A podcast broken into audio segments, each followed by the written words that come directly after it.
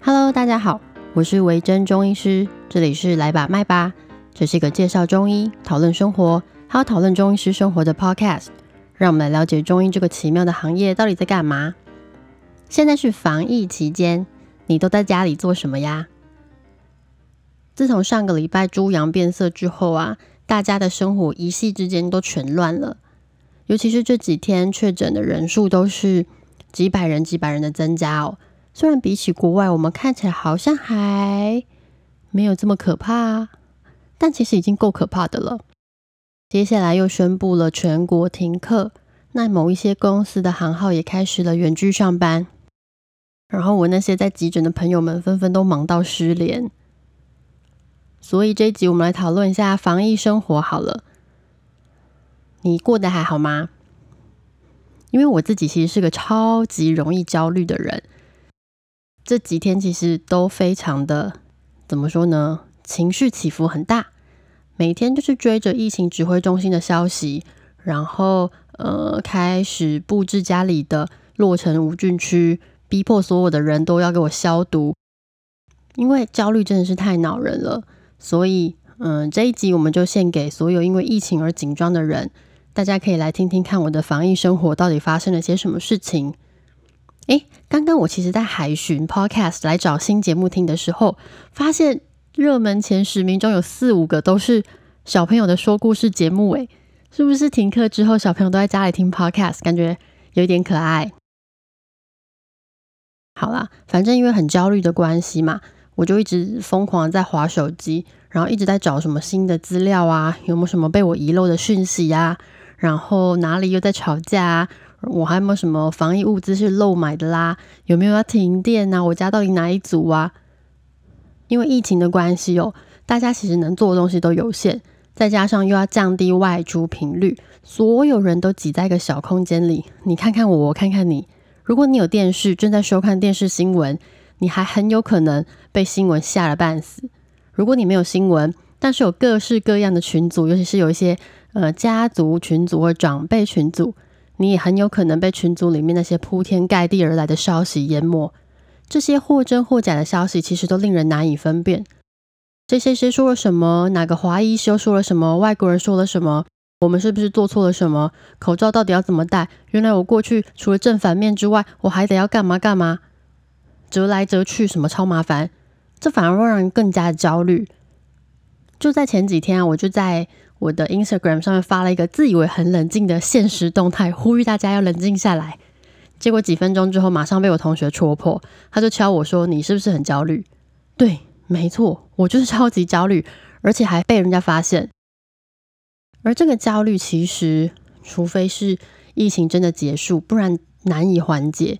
甚至就连疫情结束之后，它都不一定能够解决，因为一定还会有其他的问题让我更加焦虑。所以这一集呢，我们就来说说，如果你跟我一样是焦虑性人格，而这场疫情完全正中我们焦虑的点，那我们该如何去开脱？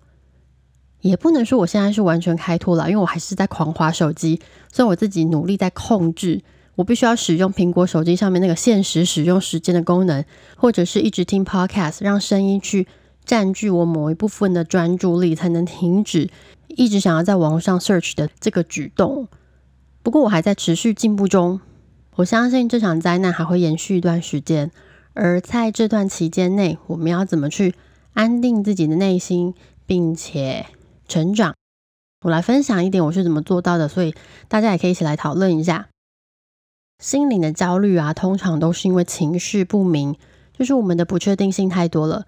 刚刚说啦，就是有太多真真假假消息在我们周围，所以呢，去搞清楚什么是真的，什么是假的。是很重要的一件事情。当你有了正确的消息，会比较安心稳定。而目前呢，我们的消息来源主要还是由疫情指挥中心而来。我知道这世界上有很多小道消息，什么有很多那种我朋友是护士，然后赖上面的什么录音，为什么都要用录音？我真的完全搞不懂。然后我的谁谁谁是医生，这种这种消息，感觉好像真的有这个人，感觉他离你很近，但其实你从来没见过他。除非你真的有看过这个人，这个人真的存在，你能够保证，不然听到这些东西，我都建议你当做没听到就好，小心你所接触到的一切讯息哦。你可以看疫情指挥中心的直播，下午两点现在是大家最喜欢的直播时间。然后呃，各个地方的指挥中心包含了今天早上是高雄嘛，然后昨天桃园好像也有，他们会不定时的直播。这些由政府机关开放出来的直播，我觉得大家都可以追踪。手机的赖群组也可以加入集管家，然后也可以追踪疫情指挥中心的 IG。这样子其实消息我觉得就还蛮足够的。好，那接下来你当然也可以追踪几个你喜欢的医学知识传播者，他们分享其实都还蛮棒的，包含了西医的部分，大概就是一叶草、儿科女医艾米丽。鸟医生等等，这些都是我自己有在追踪的。然后他们分享的消息就是又快又正确，图文也做得很精美。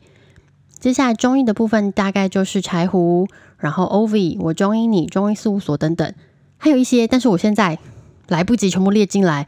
那这些我真真的觉得他们也做得很棒，他们都会在第一时间分享正确的消息，欢迎大家去追踪。好啦，也可以追踪我，我的 I G 虽然动作会慢一点，但是。呃，会分享很多猫的照片，所以很疗愈哦。接下来呢，我建议大家都把自己的家里规划出一个防疫区。首先去清点家里的口罩、消毒液、酒精的库存量，你才不会陷入盲目购买的漩涡之中。当大家都开始抢购时候，你就会有一点慌。但其实你家的消毒液、你家的口罩，搞不好可以用到两三年之后。如果你不清点，就谁也不知道。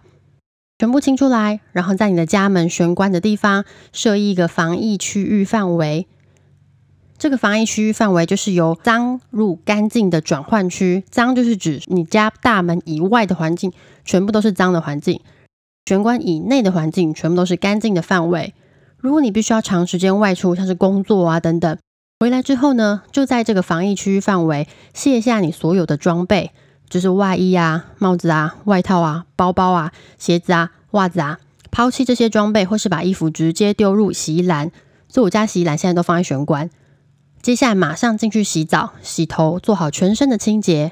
另外呢，我还在防疫区放了一个紫外线消毒盒，就是会消毒所有进来的身体配件，包含了眼镜、手机、手表、耳机。那现在一些饰品拿配件，其实我都。不会携带出门，因为有的时候消毒很麻烦，然后呃也不需要了。如果我刚刚用了现金，我甚至会把现金一起丢进紫外线消毒盒里面消毒。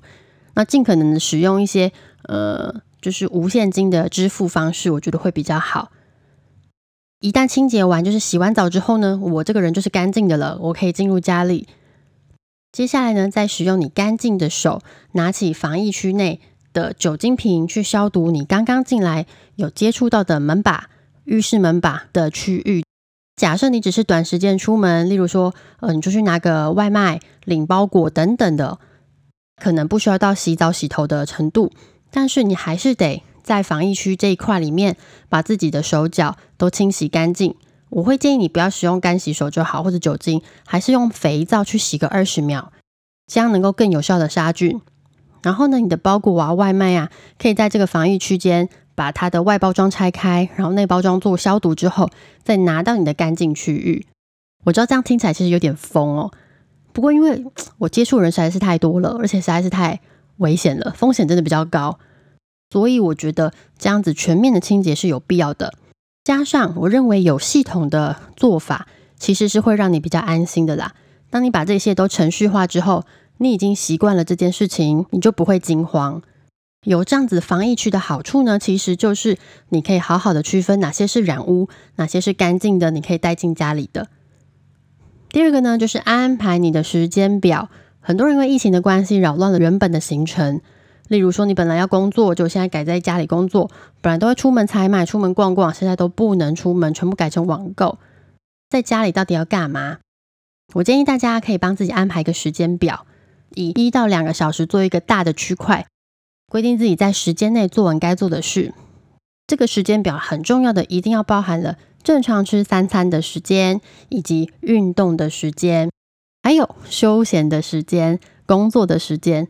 这是几个比较大的区域划分。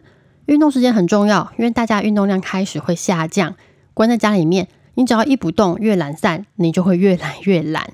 所以一定要运动，做任何你喜欢的运动都好。去追你喜欢的 YouTuber，跟他们一起做运动，或是做些重训有氧，我觉得都 OK。你可以把这两周当成一个转变的契机，也许在两周之后，你就可以又瘦又正的出现在大家面前，焕然一新。这样，另外可以的话，也希望你可以安排自己阅读的时间。你以前没有时间做的、想看的书，全部都拿出来，就在这个礼拜之内，好好的把它们一一扫空。第四个就是安排菜单，在你陷入慌乱、很想要买东西之前呢。先去确认一下你家到底缺了什么，清点冰箱是第一步。然后呢，你可以分成菜啊、肉啊、五谷根茎类。想要快乐一点的，就包含你的甜点数量、饮料数量、零食，全部都列册做好记录。接下来使用网络资源来适时补货，其实不太需要囤货啦。大家知道，即使走到封城，不是说在很糟的状况下，希望不要这样。但即使到封城，其实你还是可以出门采买的哟。所以其实不需要囤货，因为你家放不下，你也吃不完，你也不希望在两周之内硬是把它们吃完之后胖了一圈，所以就适时的补货就好了。记得去年疫情刚开始的时候，我很焦虑哦，那时候还买了超多意大利面酱跟意大利面，想说哇，那可以放超久，到现在我都还没有开始吃。老实说，你也不需要每餐煮，很多家长已经因为小孩停课在家，然后保姆停托，觉得焦头烂额。所以适时的放自己一马，利用一些外送的机制哦。不过我们家在外送之来之后，其实我会全部消毒一遍。那第五个呢，就是把你的工作区域跟休息区域划分开来，不要把工作带上床。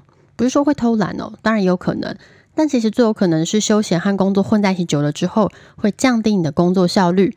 你的休息也没有办法好好的休息，你满脑子都在想工作，这就没有办法撑得很久啦。而且仪式感也是一件非常重要的事情。该工作的时候呢，就换上你的外出服，帮自己泡杯咖啡等等的，打造一个完美的工作环境。第六个就是，哎，会不会只有我有啊？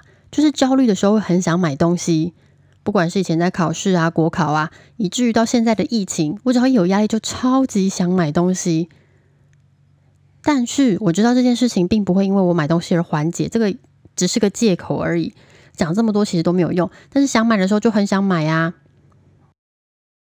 我现在的方法就是说，把它传给我的朋友或是给我的家人看，然后跟他说我真的很想买这个东西耶，他们就会打枪我。例如说，呃，那你失业的时候这个可以卖多少钱之类的。哇，每个人的生命中哦都需要这样子的一个朋友的存在。哦，有些人听到现在就会觉得我的焦虑已经，呃，真的是有点太夸张了。假如说你现在居住的地方，嗯，对于疫情还没有什么感觉，那请让我念一段新的治疗指引，让你们体会一下。就是耳鼻喉科啊，他们出了一个疫情下的治疗指引，其中有一段就是说，移除异物尽量改成全麻下操作，头颈部检查可能会接触到黏膜，具有高度传染力，故建议头颈部检查及相关处置在独立的空间操作。巴拉巴拉巴拉巴拉。然后操作的人必须穿着全套的个人防护装备，听起来很文言文，所以你可能不太理解这件事情是什么。举个例子来说好了，如果你吃鱼的时候喉咙被鱼刺卡到，你之前可能会去找耳鼻喉科医师帮你夹出来，但是呢，这就是移除异物，也就是说现在你可以去夹，但是要全麻。全麻的意思就是要你知道，就是做手术然后躺在那边被麻昏的那一种。你现在只是要夹个鱼刺而已，都要全身麻醉了，更不用说你想要检查喉咙是不是怪怪的、喉咙卡卡的，这些都完全不建议。这个疫情的可怕之处就是在于，它会剥夺了我们平常生活自由，那些小小的权利，现在看起来都没有办法做到了，这就是它可怕的地方。所以，呃，良心的建议大家，这段期间之内，不要吃那个鱼刺很细小、很容易卡到的那些鱼哦，大家要小心一点。好，这一集就是临时插播，因为我实在是太焦虑了。但是过了这一两天之后，有慢慢的回到正轨，所以决定帮助这些跟我一样焦虑的人。还是只有我这么焦虑？好了，随便了，反正我等下要出门上班了。希望大家都可以好好的保护自己，多多待在家里，正常生活，多多运动，保持健康的心情、健康的身体，让我们一起撑下去喽。如果有什么问题，都可以去我的 IG 私讯我，或者是去 Podcast 撰写评论那边，给我留言，之后有机会就可以回答你的问题哦。那就谢谢你的收听，我们下次见喽。